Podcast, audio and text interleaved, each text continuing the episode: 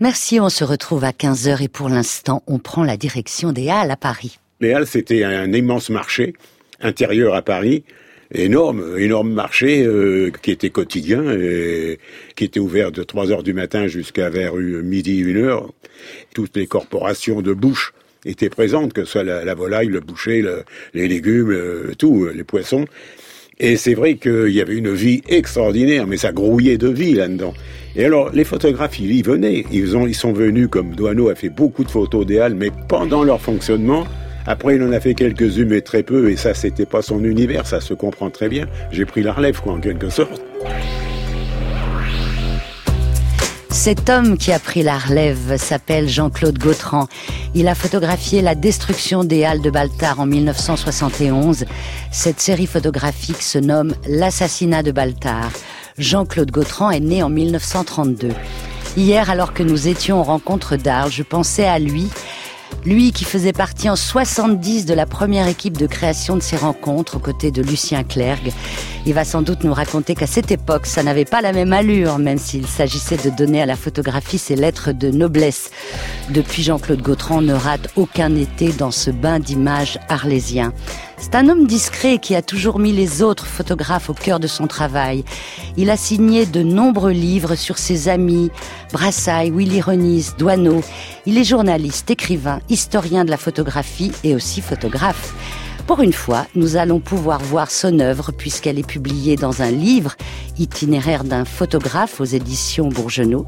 Et nous allons enfin parler avec lui de lui et de ses photos, la construction du périphérique par exemple.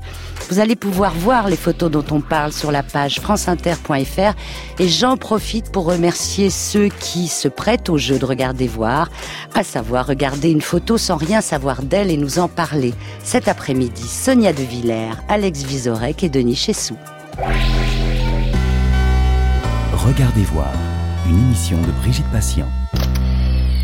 Jean-Claude Gautran, on va commencer par mettre deux dates sur votre parcours, histoire de dessiner un cadre temporel, car de temps il va être question dans notre rencontre. Alors, une date qui pourrait correspondre à vos débuts.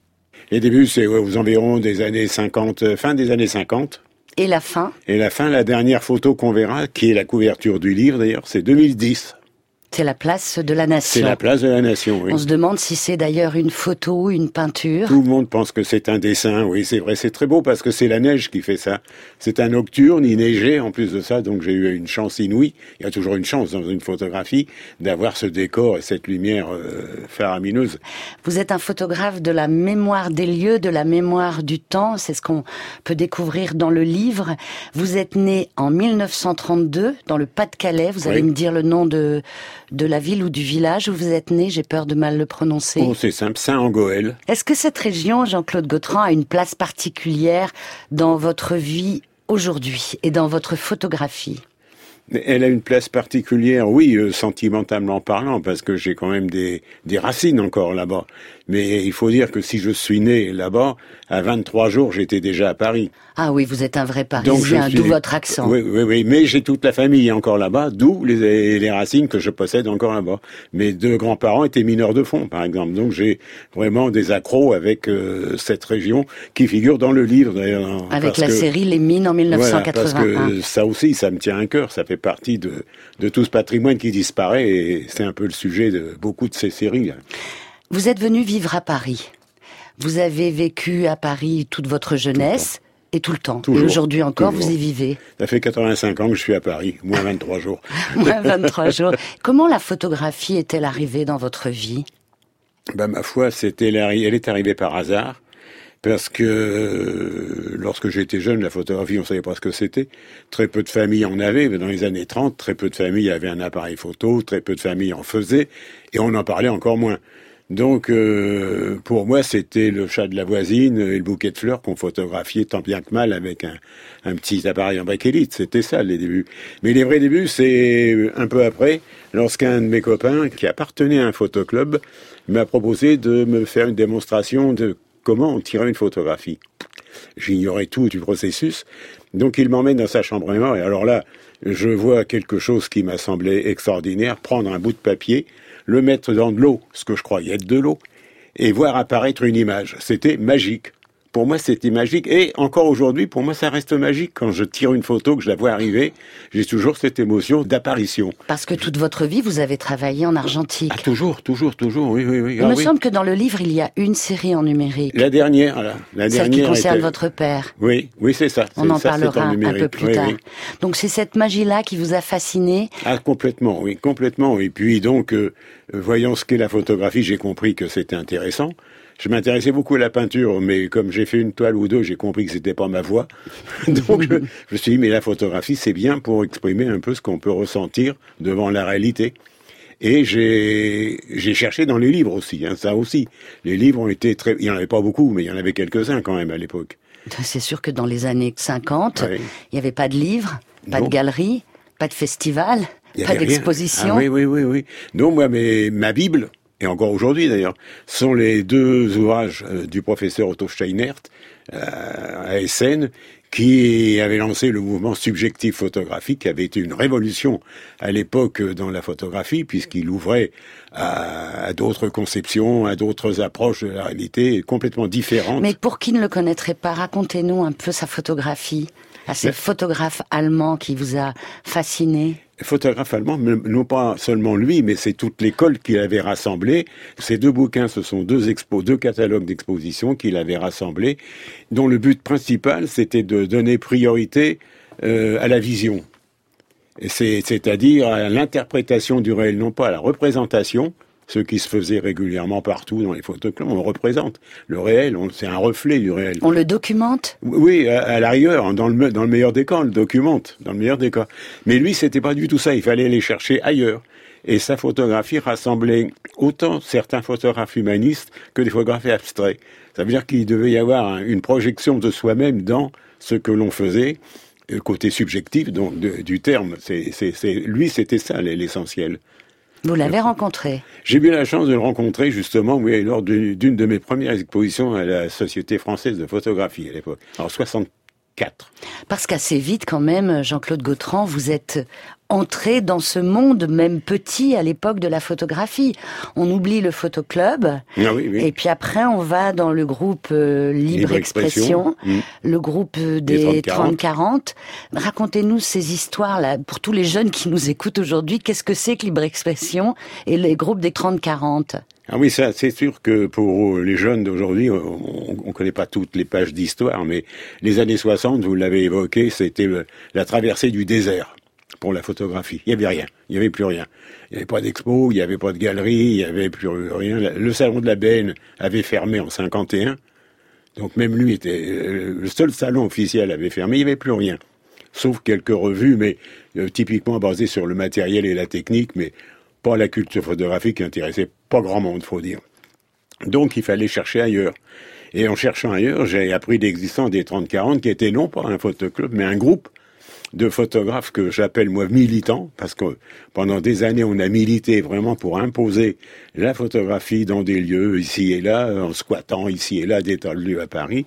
Donc c'est les 30-40 c'était ça, et c'était surtout un groupe qui réunissait autant les photoreporters que les illustrateurs, que les créateurs. Donc il y avait une osmose qu'on ne trouvait nulle part ailleurs. Il les 30 s'agissait de discussions et aussi Ah. de rencontres. Mais oui, c'est puisque ça, ce c'est- groupe organisait des, des rencontres avec des photographes entre guillemets connus. Des- euh, connus pas encore à l'époque. Pas hein, encore. Mais, mais, mais qui commençaient à être connus. Mais parce quand que, on les cite aujourd'hui, on ah se bah dit maintenant, c'était waouh. Douaneau, c'était Ronis, c'était Bouba, oui, c'était Lartigue à l'époque, qui venaient nous voir parce qu'ils étaient contents de venir montrer des photos, puisqu'ils n'avaient pas l'occasion d'en montrer. Donc, automatiquement, ils étaient heureux de venir nous voir. Et nous, on était heureux de leur montrer aussi nos photos pour entendre leur, leur avis, leur critique. C'est Les, les 30-40, c'était pas un photoclub du tout, comme on. C'est une sorte d'académie, oh, petit, hein, restons modestes, mais une sorte d'académie de, de gens qui prônaient euh, une chose qui n'existait pas à l'époque, c'est la photographie d'auteur.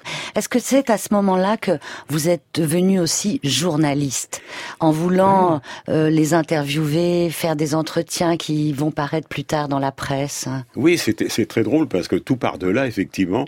J'étais au 30-40, un des tout jeunes, un des plus jeunes au 30-40, c'est c'est vieux.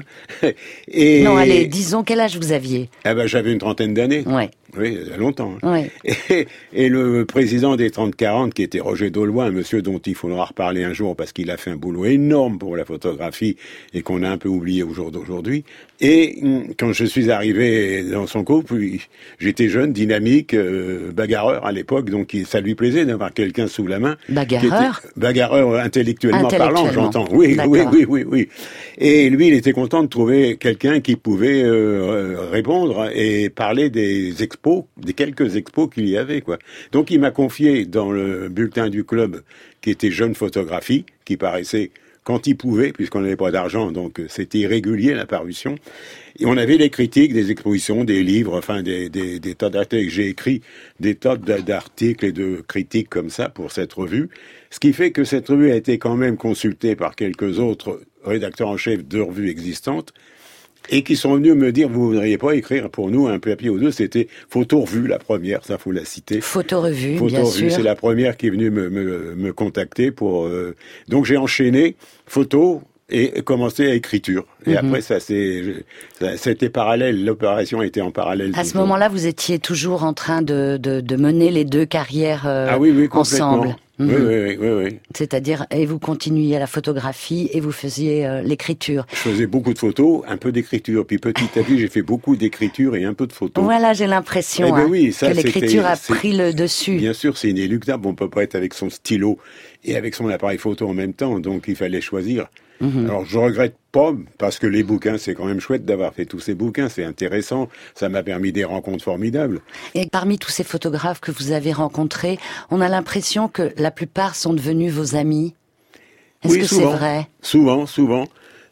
D'une part parce que les photographes étaient contents qu'on s'intéresse à eux et qu'on approfondisse un peu plus les relations qu'on pouvait avoir, et puis parce qu'on se rencontrait un peu plus et effectivement, euh, par communauté d'esprit, on, est on devenait amis. C'est ainsi que de Douane Ronis, qui n'était pas mon monde, euh, photographiquement parlant, ils sont devenus des, vrais copains, quoi. C'est et ben je dis eux, mais il y en a d'autres. Pensez-vous qu'ils vous ont fait aussi avancer dans votre photographie? Ah bah certainement. À leur manière? Ah oui, certainement, oui, oui. Leur exigence, leur réflexion, euh, leur démarche, c'est sûr que c'est enrichissant pour tout le monde. Nous sommes en 2018, il y a 50 ans, ah. en 1968. Vous avez saisi avec votre appareil photo non pas les manifestants, mais leurs cris sur les murs. Mmh. Et un livre était sorti qui s'appelait Les murs de mai aux éditions Pensée et mmh. Action. Pensez-vous qu'on puisse encore le trouver, ce livre? Oh non, c'est c'est ça devenu peut-être sur euh, par d'occasion quelque part, mais ça c'est un un livre qui est un peu disparu. Oui. Donc vous avez vécu mai 68 de cette façon-là? J'ai vécu de deux fois, deux façons différentes. Étant donné que je photographiais peu les gens quand j'étais en manif, j'étais en manifestant, mais pas en photographe.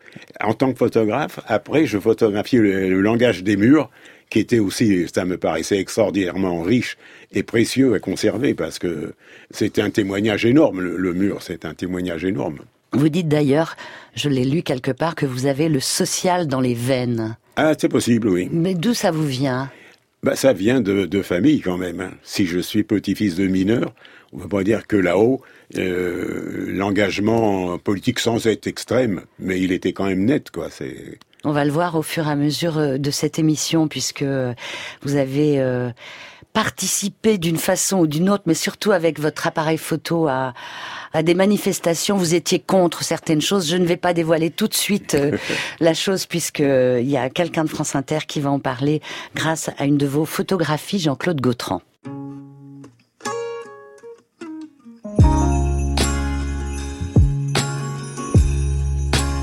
Et place aux nouveautés dans la musique de France Inter. Il s'appelle Leon Bridges.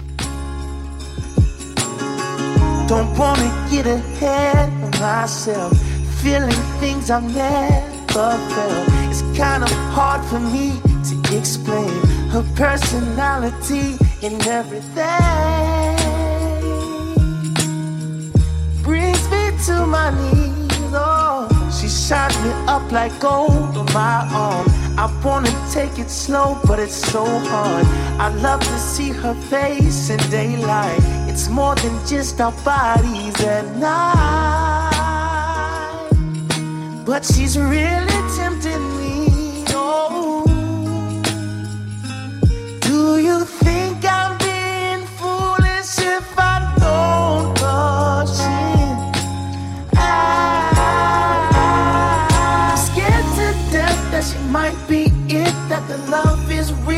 shoe might fit.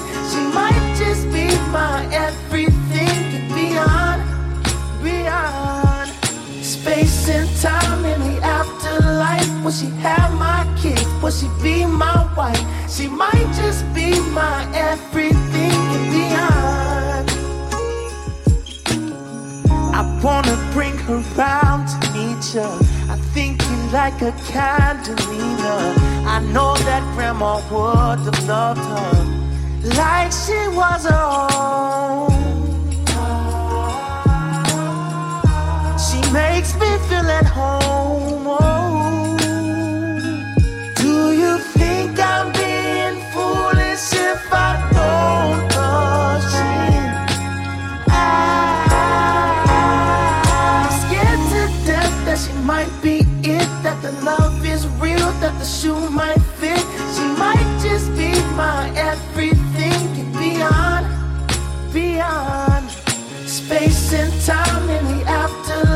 Will she have my kids? Will she be my wife?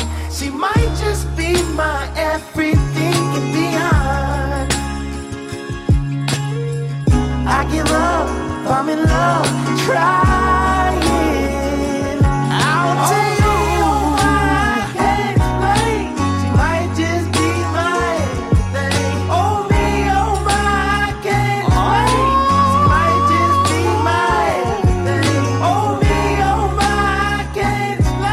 Jean-Claude Gautran, en 2012, est sorti chez Taschen, Paris, portrait d'une ville. C'est vous qui avez signé ce livre, une sorte de Bible en 300 photos. J'ai retrouvé un article de Valérie Duponchel du Figaro qui disait à propos de vous que vous étiez une mémoire de la photographie à vous tout seul.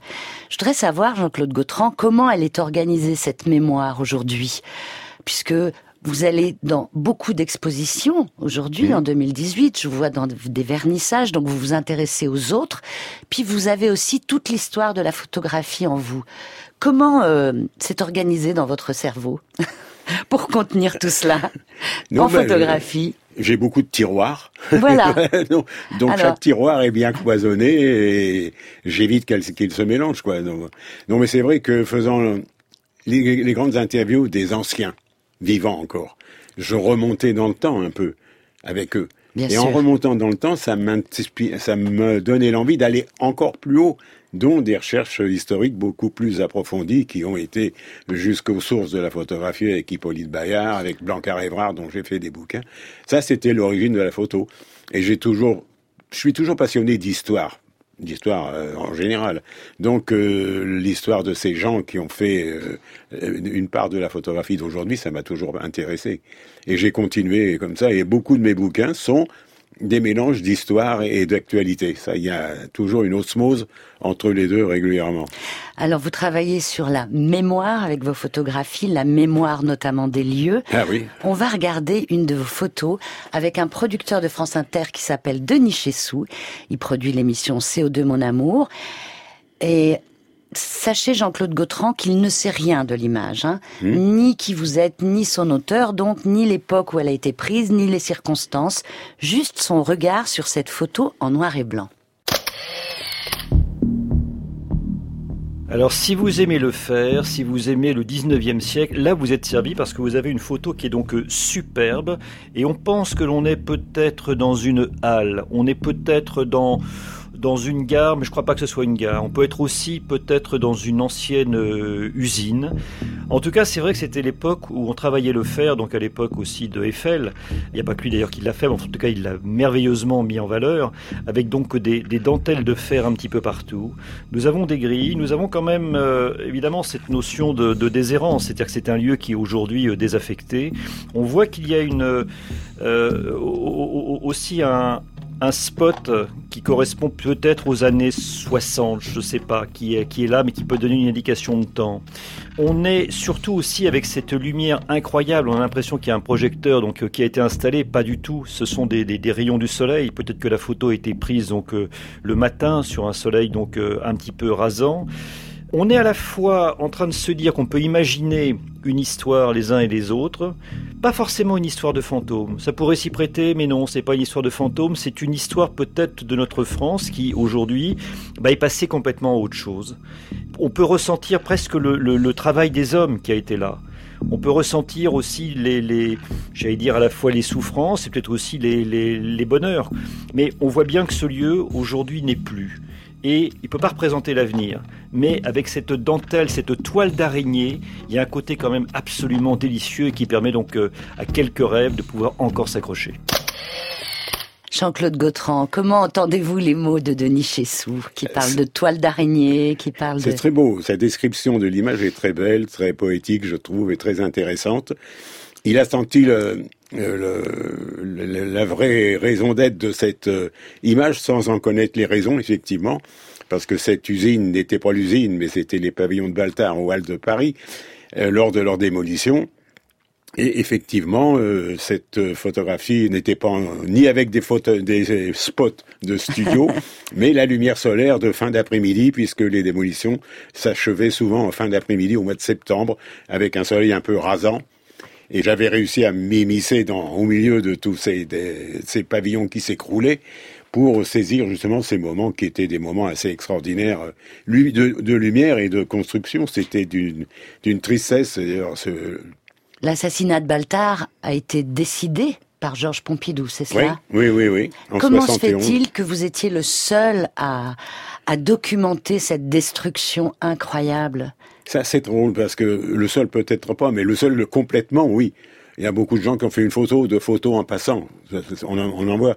Mais complètement, comme moi, je suis resté un mois et demi sur le chantier à faire que ça. Donc là, vraiment, j'ai la, la série complète. C'est un film. C'est un film. Un film que j'ai réalisé, puis que j'ai continué après d'ailleurs. Bien sûr. C'était un lieu pour Paris. Il parlait d'une usine où la souffrance, oui, c'est vrai. Il suffit de se reporter au ventre de Paris de Zola. Hein. Oui, ceux qui n'ont pas lu le ventre de Paris de Zola, dites-nous deux mots sur euh, les Halles de Baltard. Qu'est-ce que c'était? Ah bah c'était. Pour ceux qui euh, connaissent maintenant les Halles, vous savez, avec tous les magasins, les escalators ah et tout. Ça n'a strictement aucun rapport avec ce que pouvaient être les Halles de Balter et le, et le quartier des Halles de l'époque. Hein, ça, c'est sûr. Non, les Halles, c'était un, immense marché intérieur à Paris, énorme, énorme marché euh, qui était quotidien, et qui était ouvert de 3 heures du matin jusqu'à vers midi, 1 heure.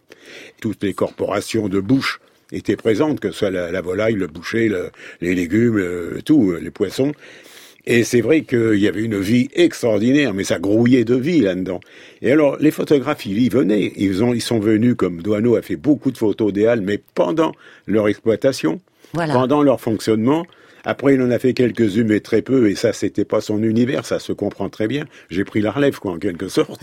Et donc, au moment des démolitions, d'abord, au moment des démolitions, il faut dire que ça s'est passé au mois d'août 71, quand les Parisiens étaient en vacances, c'était plus sûr. Pas de révolte autour de parce qu'il y a eu des manifs avant, il y a eu beaucoup de manifs de défense des Halles en 69. Euh, les Halles ont été déménagées en 69 à Rungis. Hein.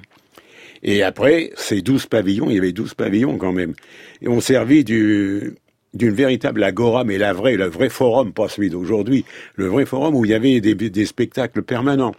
Il y avait une, une vie euh, sensationnelle. Et nous, Parisiens, on s'est dit bon, on a perdu le marché, mais on a on a gagné une maison de la culture, une vraie maison de la culture. Et quand en 71 on apprend que ça allait être démoli sur ordre du président de la République, là ça a été un peu le cri révolte. Et moi je dis c'est pas possible. On peut pas euh, abandonner ça, on peut pas ne laisser ça sans, sans rien faire. Il faut au moins sauver. Euh, dire que j'ai appliqué euh, le mot de Baudelaire quand il parle de la, du rôle de la photographie. Hein, ça, c'est sauver de l'oubli les ruines pendantes, les choses précieuses qui, je crois, demandent à disparaître, mais doivent mériter une place dans la mémoire collective. Donc ça, c'est exactement ça que j'ai fait ça pendant un mois et demi. Euh, à sauver tout ce qui pouvait être sauvé avant les démolitions, mais quand c'était vide, et pendant les démolitions. Ouais, et vous êtes euh, parfois, je suppose, euh, allé sur les toits parce qu'il y a des vues ah bah bien sûr. incroyables. Et cette lumière, et d'ailleurs, je vous ai lu dans un livre de Jean-Pierre Cazel, hmm. Mépris et faux semblants, aux éditions Fil du temps, et vous avez écrit, à propos de Jean-Pierre Cazel, hein, un monde rendu magique par l'utilisation raffinée de la lumière et par l'exaltation des formes et des matières. Il s'agit de vous. Ah En bah fait, oui, vous parlez de vous. Presque oui. Vous avez raison. Vous ne parlez que de ce qu'on connaît dans le fond. hein. Donc euh, effectivement, c'est bien la définition de ce de ce genre d'image. là. Oui. Mais comment, comment euh, maîtrisez-vous euh, à ce point la lumière, Jean-Claude Gautran? La lumière, la- tous les graphismes qui composent vos, vos images. Ça s'apprend, c'est... Oui, ça s'apprend, euh, mais ça s'apprend même mécaniquement. C'est c'est l'œil qui s'éduque petit à petit quand on fait des photos. On en rate 10 et puis la onzième commence à être un peu meilleure et on comprend pourquoi. Donc euh, le rôle de la lumière est essentiel dans la photographie. hein. C'est pour moi euh, un des éléments primordiaux. Et c'est vrai qu'il faut la, la calculer, l'étudier et l'utiliser à bon escient. Et c'est ça qui est important. Je l'ai dit, bien sûr, ce sont des photos en noir et blanc. Bien sûr, oui, oui. oui, Vous oui. ne photographiez qu'en noir et blanc, Je Jean-Claude suis Gautran. ségrégationniste, que, Oui. que noir et blanc. Et pour quelle raison? Qu'est-ce qu'elle vous a fait, la couleur, dans la vie? Euh, pas grand-chose. D'abord, au, au tout début, elle n'existait qu'à peine. Quand je suis arrivé, Bien la sûr. photo, elle n'existait qu'à peine. Et ensuite, après, elle se manifestait sous forme de diapositive. C'était moi, il n'y avait rien de magique. Une diapositive, pour moi, c'était une image. Alors que ces photographes noirs que je tirais toujours moi-même, dans le labo, euh, j'avais un contact et un- une relation étroite avec elles. Et c'est pour ça. Et en plus de ça, à l'époque encore, parce qu'il faut être comme mesuré, il n'y avait pas de grands coloristes. C'était des images en couleur. C'est pas pareil. Des coloristes, il y en a quelques-uns maintenant quand même. Il y a sûr. Fontana, il y a Gruyère, il y a des gens comme ça. Euh, Ernst Sass, ça, c'était des coloristes, mais il y en avait très peu. Et la photographie en noir, par contre, elle est d'une richesse d'interprétation, de gamme, de gris, qui sans arrêt font rebondir l'intérêt et, euh, au plus profond de l'image par elle-même. Il y a beaucoup plus de richesse dans les photos en noir et blanc qu'en couleur. Et vous dites d'ailleurs dans le livre, le noir et blanc, c'est l'aristocratie de la photographie. C'est bien dit. Hein, n'est-ce pas? Je suis le dauphin de la place Dauphine et la place Blanche à mauvaise mine. Les camions sont pleins de lait, les balayeurs sont pleins de balais. Il est 5 heures. Paris s'éveille.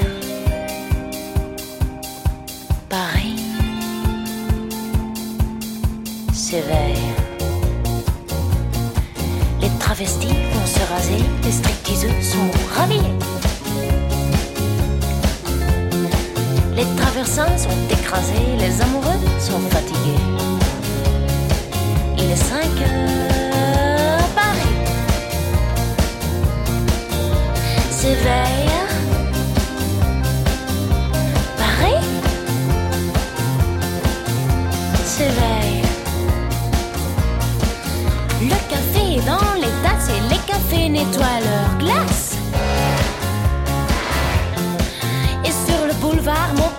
La gare n'est plus qu'une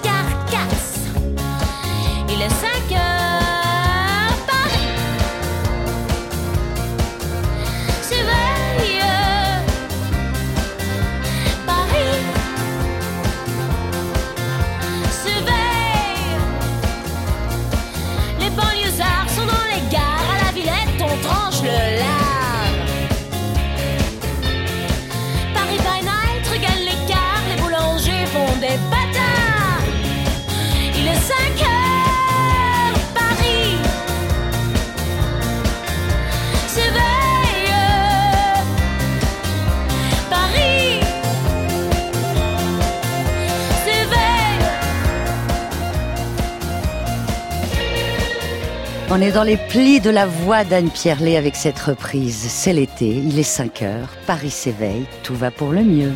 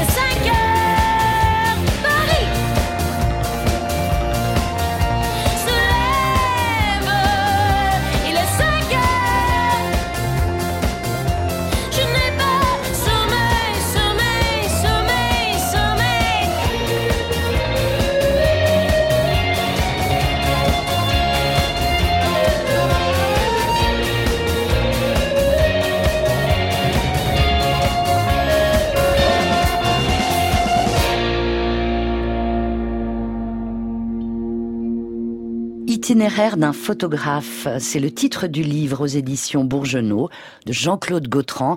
C'est l'itinéraire que nous suivons avec vous, Jean-Claude Gautran, aujourd'hui sur France Inter dans Regardez voir. On trouve dans ce livre votre première grande série réalisée en 64.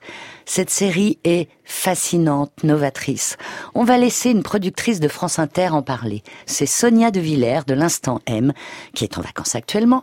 Je lui ai proposé cette photo sans qu'elle sache, vous le savez, Jean-Claude Gautran, quoi que ce soit sur la photo, qui l'a faite, où est-ce et en quelle année. L'image se suffit à elle-même. Écoutez.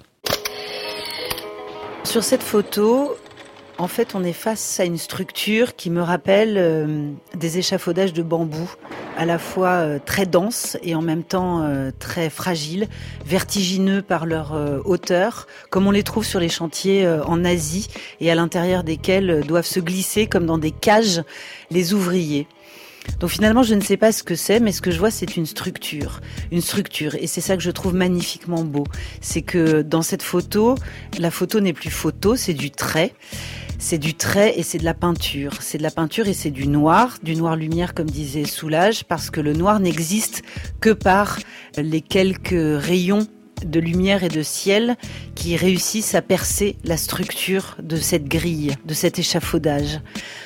C'est une photo extrêmement architecturale. C'est une photo dont on a du mal à deviner la place du photographe.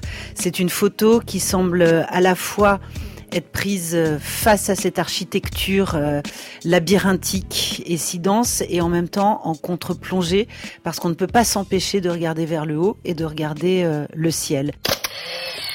Ça, c'est une lecture euh, remarquable d'une œuvre qu'on ne connaît pas et qu'on analyse pour la première fois. Absolument. Mais qui est très sentie, Elle très a tout vu. Ah oui, elle a tout compris. Elle parle de soulage. Oui, oui, ça, ça me, ça me flatte, mais c'est vrai aussi. hein. Ça, c'est pour moi euh, le noir, la lumière du noir, comme disait Soulage. On le verra dans d'autres photos. C'est pour moi ex- extrêmement important. Alors Jean-Claude Gautran, on n'est pas en Asie avec des échafaudages en bambou. Où sommes-nous? Mais non, là, beaucoup plus prosaïquement, parce que je ne suis pas voyageur, donc l'Asie, c'est pas mon domaine. C'est simplement la construction du boulevard périphérique à Paris en 64. Ce sont donc euh, toutes les, ben, tous les, infrastructures qui ont fait le boulevard, les ponts, etc., qui entourent Paris au jour d'aujourd'hui.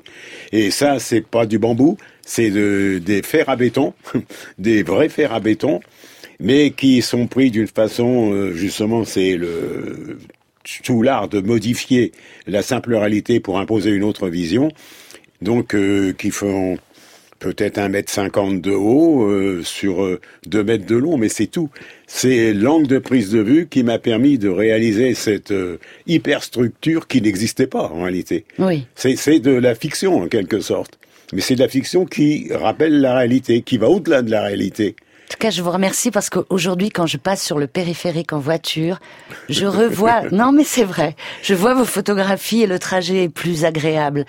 La, la série est absolument magnifique. Elle s'appelle Métallopolis, en référence. Bah, à Métropolis de, de Fritz Lang, qui est lui aussi à nous présenter une ville euh, asphyxiante euh, et écrasante. Et c'est un peu ça que veut dé- déchiffrer le P. C'est toutes ces images. C'est l'asphyxie du pourtour de Paris. Oui. Par la ville déjà à l'époque. Alors vous photographiez l'assassinat de Baltard et en même temps vous photographiez la naissance d'une ceinture parisienne. Voilà. En fait, vous n'en faites pas l'éloge avec vos photographies. Non, pas du tout. Vous, non, dénoncez le périphérique. Oui, oui, oui, oui, c'est ça. Mais c'est vrai que l'un, je sauvais la mémoire, et, mais l'autre, c'est aussi la mémoire de, de l'instant M qui était avant que les, hyper, les, les hyperstructures ne dé- dégagent et, et fassent disparaître tout ce graphisme euh, qui était assez extraordinaire. J'étais vraiment passionné de graphisme à l'époque, c'est la subjective photographie de Steiner. Voilà. C'est ça la première série. Et c'est ça qu'il a vu lorsqu'il est venu à Paris en 64 à la Société France de photographie où il m'a dit euh, c'est intéressant. C'est tout ce qu'il m'a dit, mais c'était beaucoup pour moi. Waouh. Hein, oui. Et Brassailles, vous le côtoyez à l'époque ou pas? Ah oui, Brassailles, je l'ai bien connu lui aussi, oui. Parce que quand euh, on regarde euh, cette série, par exemple, on pense à cette phrase qui est, je pense dans le livre, il faut éliminer tout ce qui est superflu, Mhm. il faut diriger l'œil en dictateur, et il faut prendre celui des spectateurs et le conduire à ce qu'il y a d'intéressant à voir. Il a tout dit en une phrase, Brassailles. C'était un monsieur extraordinaire d'ailleurs, qui était aussi fort écrivain qu'il était fort photographe. Et c'est un texte qui, qui résume parfaitement bien euh, la création par elle-même d'un auteur, qui impose sa vision aux gens qui finissent par la partager. Bien sûr. Hein, Oui. C'est pas c'est une dicta, une dictature douce quand même. hein. Une dictature douce. Question euh, technique, pratique, que je ne pose pas souvent à, à des photographes. Dans toute votre carrière de photographe, avez-vous souvent changé d'appareil photo, acheté du nouveau matériel, cherché à en avoir toujours plus? Non, je fais pas partie de cette euh, tribu qui se passionne pour la technique et le matériel. J'avoue que j'ai toujours dit aux jeunes, par la suite, qui me demandaient des conseils, sur la technique, je leur dis, possédez le minimum de technique, possédez-la bien et oubliez-la. Il faut oublier la technique parce que sans ça, vous êtes plus maître de ce que vous voyez, c'est la technique qui va vous ronger. Oui. Et moi, la technique, ça m'a jamais passionné. Et j'ai toujours, votre question est intéressante parce que j'ai toujours eu le même appareil pendant des années. J'ai commencé avec un Rollet 6.6. Euh, tout de suite après Baltar, j'ai eu un 24-36 Minolta que j'ai traîné jusqu'au bout. Toujours en Minolta. Jusqu'à aujourd'hui. Ah oui, oui, oui. qui oui, n'est oui. pas le bout, mais jusqu'à aujourd'hui. Oui, c'est le bout quand même. Non, mais ça, on en parlera tout à l'heure. Je suis pas sûre du tout de ce que vous êtes en train de dire. Donc euh, voilà, Ah non, oui, moi, je- le minimum de matériel, le maximum de réflexion. Très bien. Et le passage au numérique, vous l'avez fait donc avec euh, avec la dernière série. Oui, ben ça, c'est euh, aux environs des années euh, des années 2005-2006 que j'ai acquis un petit numérique, mais qui pour moi n'est un- qu'un bloc-notes. hein. Je l'appelle un bloc-notes, j'appelle pas ça un appareil pour moi. D'accord. Mais c'est avec lui que j'ai quand même fait quelques-unes de- des dernières, toutes dernières photos qu'on peut présenter actuellement. Dont on va parler dans quelques instants.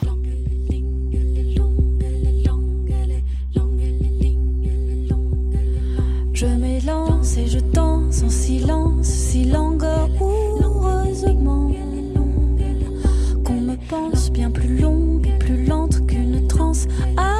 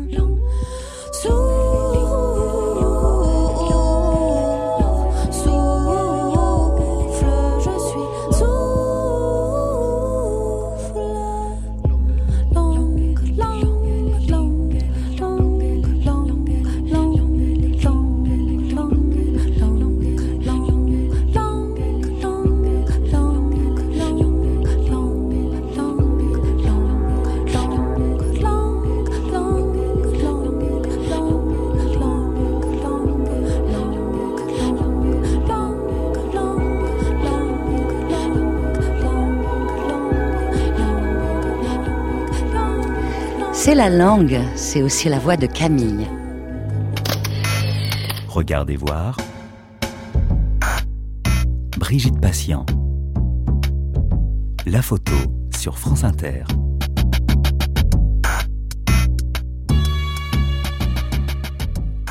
Regardez voir avec vous, Jean-Claude Gautran, photographe et passionné de photographie, depuis votre premier appareil photo à 13 ans, en 1945. En 70, vous êtes dans la bande qui crée les rencontres d'Arles. À quoi finalement ressemblait ce festival naissant? On y était hier, vous y allez vous-même chaque année. Est-ce qu'aujourd'hui, Jean-Claude, vous retrouvez un peu de l'âme d'Arles des années 70 Rien du tout. Arles de cette époque-là, c'est vrai que ça n'avait vraiment rien à voir. Surtout la première année, qui était l'année euh, d'essai, l'année de, euh, des premiers pas, quoi. C'est autre chose. Pour vous donner une idée, cette année-là, il y avait une soirée, une seule soirée, qui s'est déroulée dans la salle du mariage de la mairie. Oui. Donc devant 100 ou 150 personnes, euh, mais ça faisait du monde, mais c'était tout. Et puis c'était tout. Il y avait que ça, plus trois expositions dans la ville. Ça, c'était voilà le Arles de la première année. Et puis je suppose qu'il y avait très peu de journalistes qui Ah étaient ben, à Arles. Je, je vais vous dire, la Sauf première année, la première année, il y a eu- dans la presse nationale, j'entends pas pas locale, c'est normal. Oui. Dans la presse nationale, il y a eu un seul article de paru, c'est le mien dans Photo Revue dont on parlait tout à l'heure. C'est vrai. Un seul article, c'est vous dire. Alors qu'aujourd'hui, euh, il y a 1500 journalistes accrédités actuellement. on parle d'Arles dans le monde entier, ouais. Ah oui, oui, c'est- c'est c'est fou, quoi. Avant de vous quitter, on va revenir sur une autre partie de la mémoire que vous activez pour nous en photographie.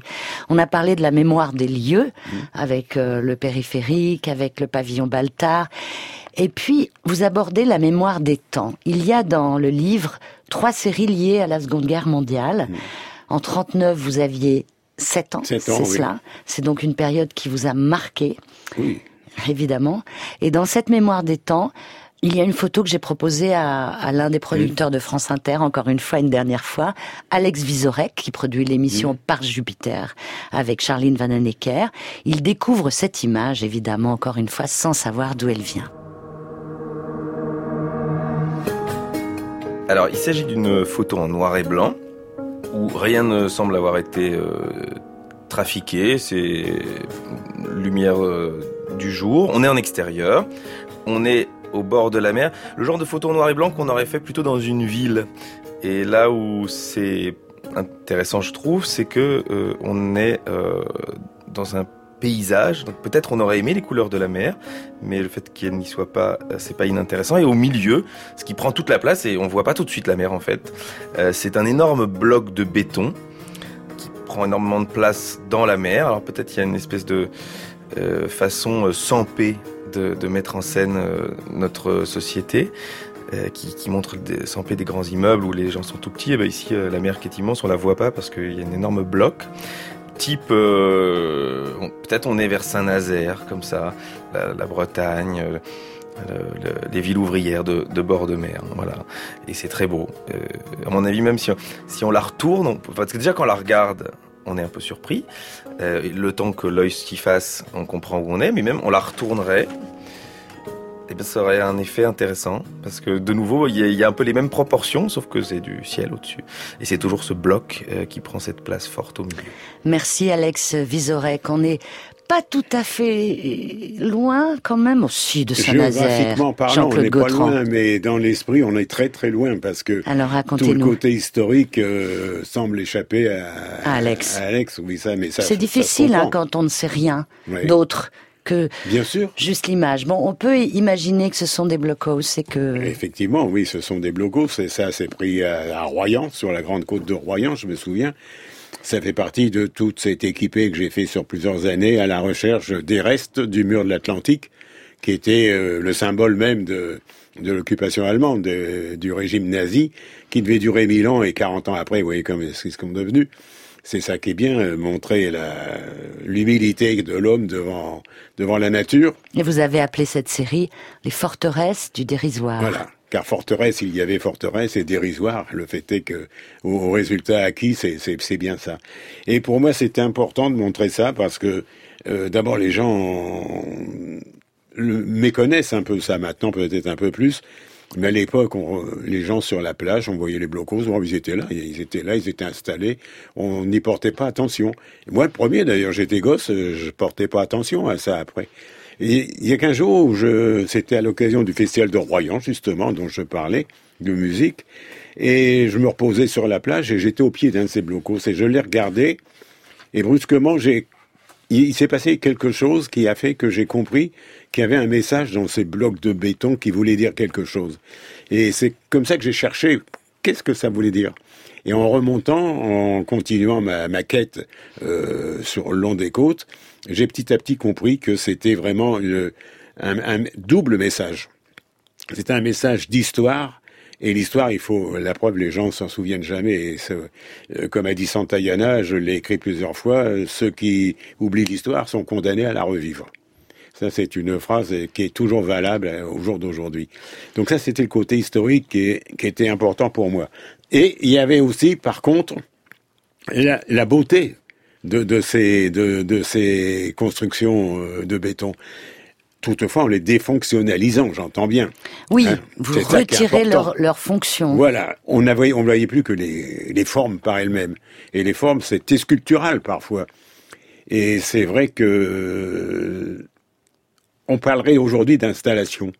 Absolument. D'art brut. Oui, Et dans le livre, Jean-Pierre Reynaud dit Ces photographies ne sont pas uniquement belles, elles sont investies. Elles offrent une promenade silencieuse et riche d'émotions. Aucun être n'y paraît. Le poids et le silence y sont implacables. oui, je crois que c'est formidable ce qu'il a. Effectivement, il était très investi par ce monde, Jean-Pierre Reynaud, à, l'époque. Il en est de même pour euh, la série sur Oradour, où il n'y a Oui. pas un personnage. Dans, dans vos photographies. D'une façon générale, euh, Jean-Claude Gautran, il n'y a pas beaucoup d'êtres humains dans vos photographies. Ce n'est pas un reproche, hein, Non, parce qu'elles sont bien. absolument euh, implacables. Oui, oui, oui. Non, je comprends très bien. Parce que dans, c'est vrai ce que vous dites dans les séries. Les séries qui sont sur un objet bien particulier. Par contre, dans la série Paris, les gens sont là partout. Bien Mais c'est deux, deux optiques différentes. Mais là, j'étais plus sur les séries parce qu'elles sont très impressionnantes. Est-ce qu'à l'époque, on travaillait par série, Non, justement, Gautran? ça aussi, c'était que un peu original quand j'ai commencé avec Metalopolis, qui est la première série en 64. Et c'est vrai qu'on travaillait pas beaucoup par série. euh, on travaillait la photographie individuelle, unique, euh, c'était tout. Et moi, j'ai, dès le départ, j'ai pensé que effectivement, la photographie, c'était pas euh, l'instantané immédiat d'un objet que l'on capte, mais qu'en réalité, les images entre elles devaient avoir des rapports. Il devait y avoir des ponts. Et souvent, je disais, une photographie, c'est un mot. Plusieurs photographies, ça fait plusieurs mots, ça fait une phrase. Et avec cette phrase, je raconte quelque chose. Bien sûr, donc on a les séries Paysages, Métapolis, Le Galet, Bourg-Rouge. Ouais. Et puis il en va de même pour l'assassinat de Baltar, Bercy, la dernière balade. J'aimerais qu'on aborde, avant de vous quitter, la toute dernière série finalement, qui rassemble euh, toutes vos mémoires, celles des lieux, celles des temps. C'est une série sur un lieu, le jardin de votre père. Ah oui. quelques mètres carrés seulement, et c'est une série sur le temps, celui de l'existence euh, de cet homme qui portait des gants de jardinier là, qui voyait des fruits mûrir. Elle est très belle cette série. Ce qui m'inquiète un peu, c'est le texte que vous avez écrit, qui se termine ainsi, conçu comme un hommage à la mémoire du père, ne s'avérerait-elle pas par retour comme un signal au photographe qu'après un long parcours, la fin de l'itinéraire s'approchait? Ben oui, de toute façon, il s'approche. Hein. C'est inéluctable, ça. hein. Il faut bien se faire une raison. Ça veut dire qu'aujourd'hui, vous ne photographiez plus? Euh, non, non, quasiment. Non plus, non plus, non plus. Sauf mon petit bloc-notes dont je parlais tout à l'heure, mais Oui. je fais plus de photos. Non. D'accord. Ça a été mon testament, ça, c'est en quelque sorte. Ça alors, qu'est-ce qu'est votre testament? Le livre, euh, ces dernières euh, Euh, les- photographies deux à la fois, le livre effectivement, mais cette, cette dernière série qui est effectivement un- une série sur la disparition, sur la dilution des choses qui sont inéluctablement appelées à disparaître, comme est disparu mon père et comme nous tous on disparaîtra d'ailleurs. Mhm. Et c'est une série qui m'a rappelé énormément les vanités des tableaux du XVIIe siècle de l'école flamande. Ça m'a, c'est- en faisant ça, je revoyais euh, ces, ces tableaux. Et c'est la signification est la même. C'est la signification, c'est bah, le, temps qui court, qui est inexorable. Ça, il faut, être philosophe et puis, ça, et puis se faire une raison. hein, On va terminer là-dessus, Jean-Claude Gautran. eh ben, c'est bien. Ah bon, vous trouvez? Que je regrettais qu'on n'ait pas parlé de Paris. Les séries sont une conception de la photographie, mais j'en ai une autre qui est celle du promeneur, Ouais. qui s'intitule Balade parisienne, qui au fur et à mesure, qui n'a pas une liaison entre elles, mais qui sont des constats, des rencontres, etc., etc., etc.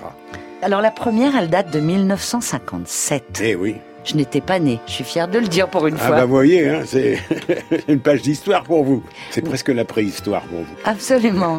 Et euh, où sommes-nous? Oh, on est près de la gare de l'Est. Là, c'est une des impasses qui avait près de la gare de l'Est. euh, c'est presque la...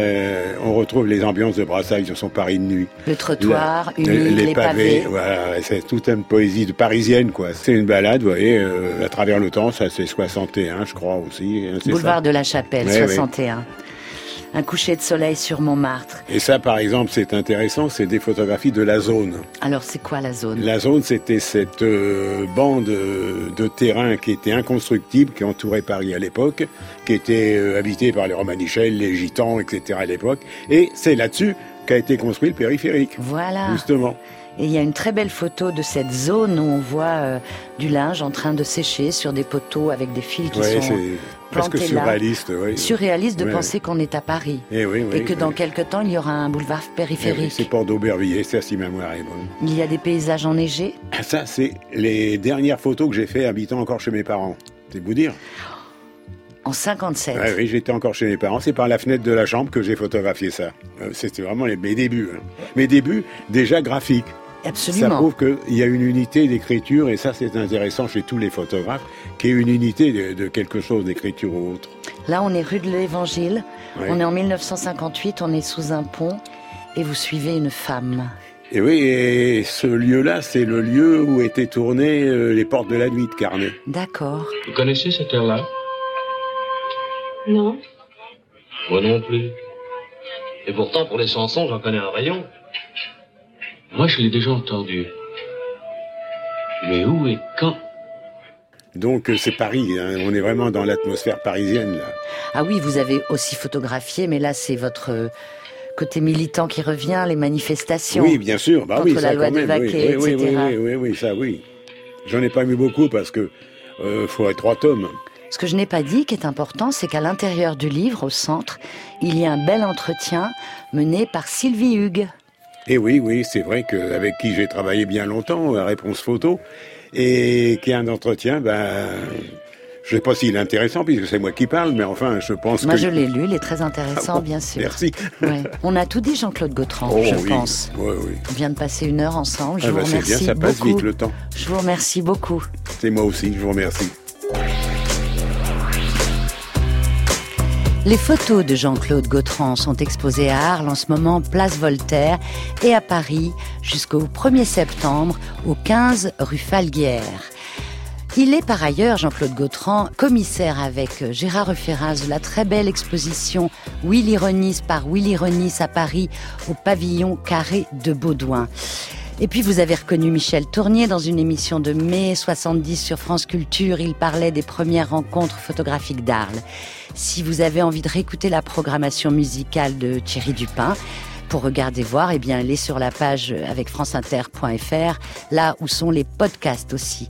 La réalisation est signée Marie-Hélène Fauquet, attachée de production Perrine Malinge, à la technique Antoine Teboul. Je vous donne rendez-vous samedi prochain à 14h avec le photographe Rip Hopkins. D'ici là, allez faire un tour sur son site et vous verrez l'esprit de cet Anglais installé en Belgique.